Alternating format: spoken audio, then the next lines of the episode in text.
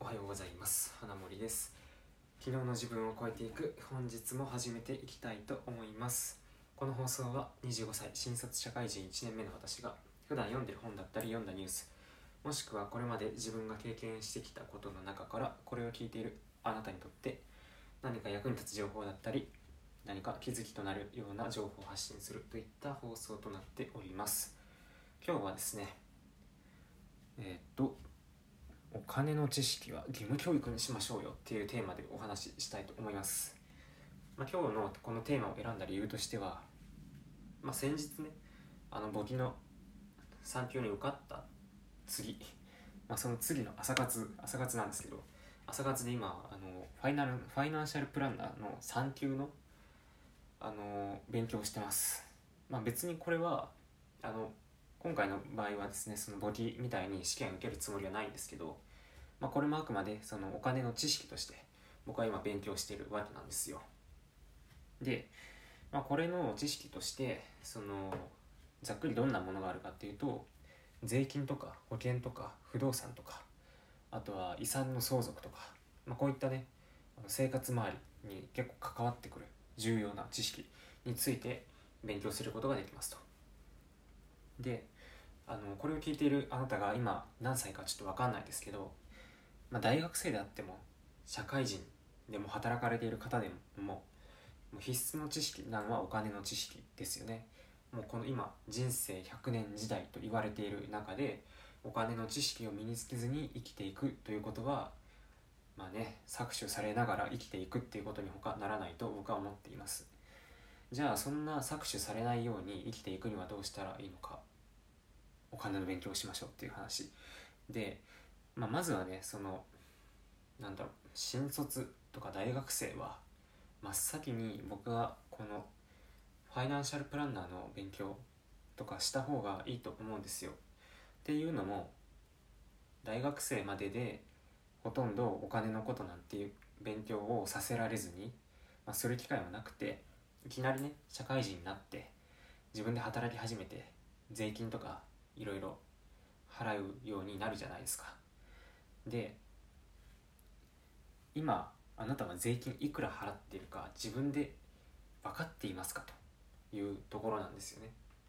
自分で毎月自分の給与明細見て今月いくらあってじゃあそのうち所得税がいくらで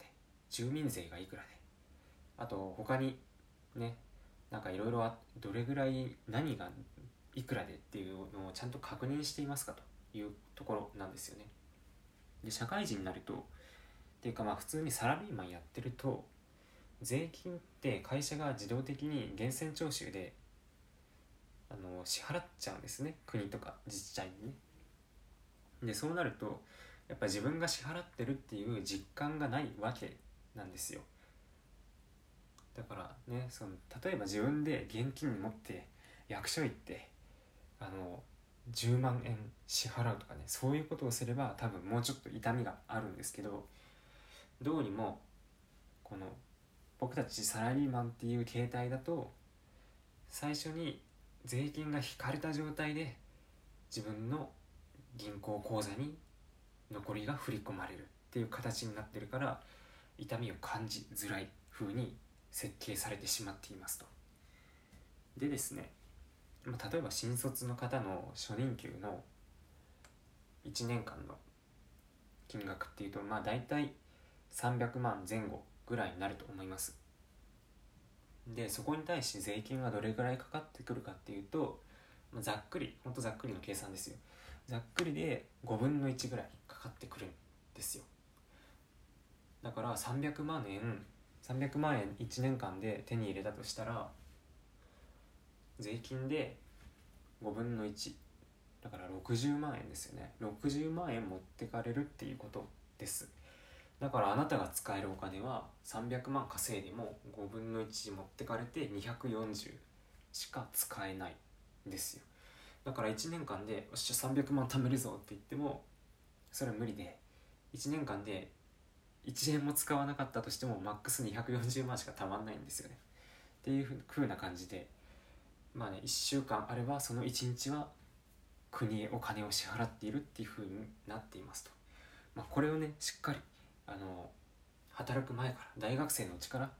もうすでに知っておいて世の中そういう仕組みになってるんだぞっていうことを理解した上で働かないとなかなかねお金に対する実感とかお金が自分がどれぐらいねもらっているかとかそういうことがね分かんないと思うんですよ。でまあそうだな、まあ、今回はその給料だけのお話をしました。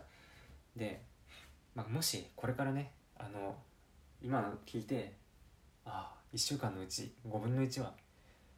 国のために働いていたのかとかねちょっと感じて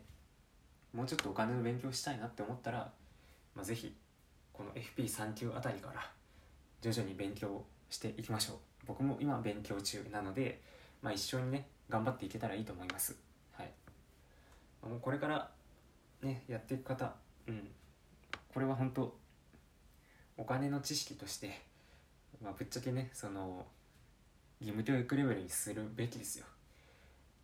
ね、社会人になってからねこんなこといきなり知らされてねマジかよっつって。で節税の話とかもね働きながらそういう知識を吸収しないとまあうまく金持ちにはなれないっていうことですよね。世の中こういうふうにできてますという話です。はい。ってことで、まあ、今日はねあのサラリーマンがどんだけ税金引かれてるかっていう話をしたりそんな感じのお話をさせていただきました。なのでお金の話お金の知識は義務教育にしましょうよ。はい。ということでね最後まで聞いていただきありがとうございました、えー、ではまた次回の放送でお会いしましょう。